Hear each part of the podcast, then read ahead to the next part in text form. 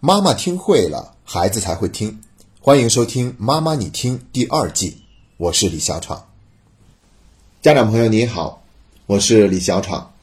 你现在收听的是《妈妈你听》付费版的第六讲。本期节目，我们来聊一聊孩子早恋的话题。其实提到孩子早恋，很多家长都会格外的紧张，甚至会如临大敌。但是呢，更多的则是不知所措。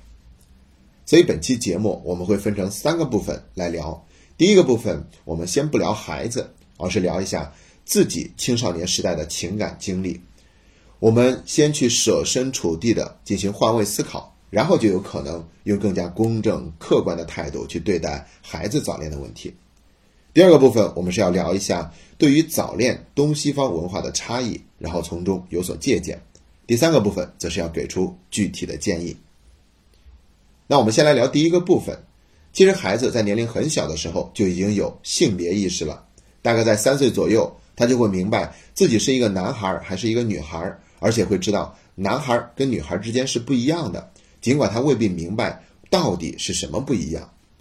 而且呢，我们给孩子的教养方式也在帮助孩子建立这种性别角色的差异。比如对一个女孩，我们就会给她买非常漂亮的裙子，给她戴很可爱的蝴蝶结，送给她洋娃娃；而一个男孩呢，我们会送给他一把玩具手枪、一辆小坦克，又或者是一个变形金刚。这样呢，也在帮助孩子从社会属性的角度去建立一个性别意识的差异。那么，什么时候孩子才会对异性开始感兴趣呢？其实真的不需要到青春期，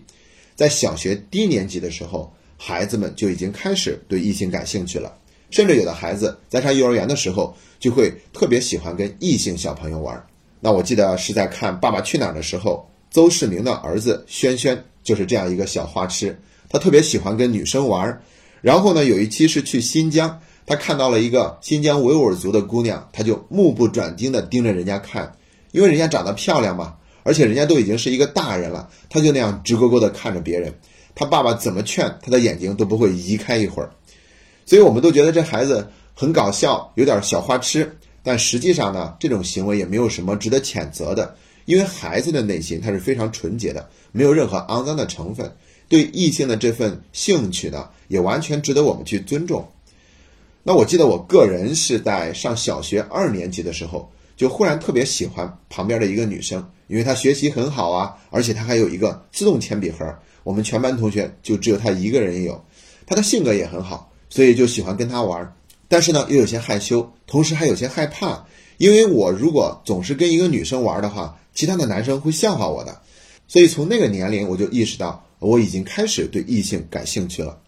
那大家也可以回忆一下自己对异性开始感兴趣的年龄是什么时候。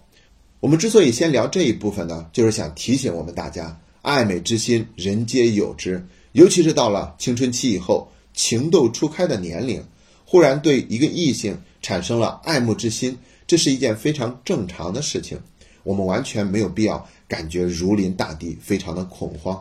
而且呢，现在社会这么发达，孩子可以通过各种渠道去了解到性别的差异。所以呢，对于孩子他会产生的爱慕之情，我们是完全没有办法杜绝的，也不应该去杜绝。我们更重要的是要去。看一看，我们应该怎么样应对孩子的这种爱慕之情的出现。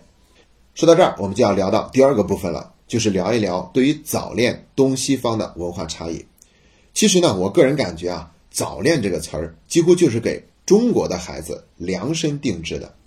因为早恋意味着就是过早的去谈恋爱嘛。那我们都是这样去判断的。但是你在西方的文化里面呢，你就会发现，对于孩子们之间的这种情感。他们是持一种非常宽容的态度的，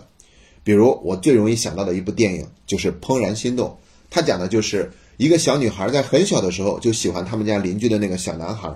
然后那个男孩却并不喜欢她，觉得她很纠缠，直到有一天他终于看到了这个女生身上的闪光之处，所以当他去表达对这个女生的喜欢的时候，想去亲吻这个女生时，这个女生觉得这并不是他想要的一切，不应该是这样发生的。所以就很伤心，哭着回家了。然后这个时候，男孩就追过来敲他们家门，然后女孩就让妈妈不要开门。其实这个妈妈她是完全知道发生了什么的，但是呢，她也是用非常有礼貌的态度对那个男孩说：“现在他女儿并不想见他。”你看一看，双方的家长对于孩子们之间的这种情感，他们是完全了解并且尊重的。同样，我最近还看了一部电影，叫做《完美陌生人》，这里面讲的就更厉害了，讲的是男主角的女儿正在上高中，然后有一天呢，这个女主角从女儿的包里发现了一盒安全套，然后她就很生气，就去质问他女儿，他女儿呢也是完全不配合的样子。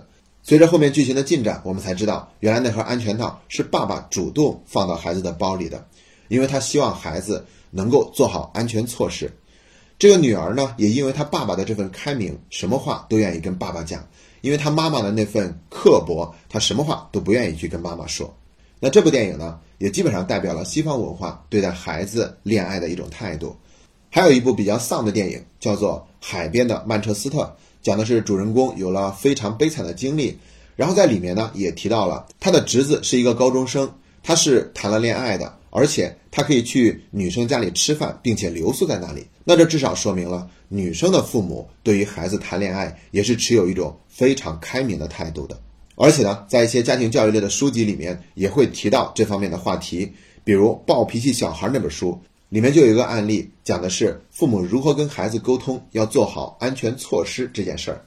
其实对于西方来说，沟通这件事情也并不容易。但我们至少可以看到，家长首先是允许孩子们恋爱的，并没有用早恋的这个标签贴在他们身上，然后告诉他们说早恋就是不应该、不被允许的。而且呢，我也曾经查过一些资料，西方其实也是有贞洁教育的，也就是提倡禁止婚前性行为。尤其是美国，他也曾经做出过很多的努力和尝试，但是最后他们发现，这样的努力并没有推迟青少年首次发生性关系的年龄，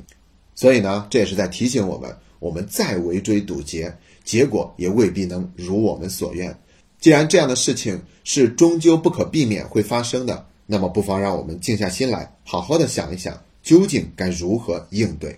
那接下来我们就要聊第三个部分了，给出具体的建议。如果您想收听本期节目的完整版内容，欢迎扫描节目下方的二维码，然后就可以找到我们妈妈你听付费版的链接。最后，再次感谢你对妈妈你听节目的信任、支持和厚爱。今天的节目就到这里，谢谢大家。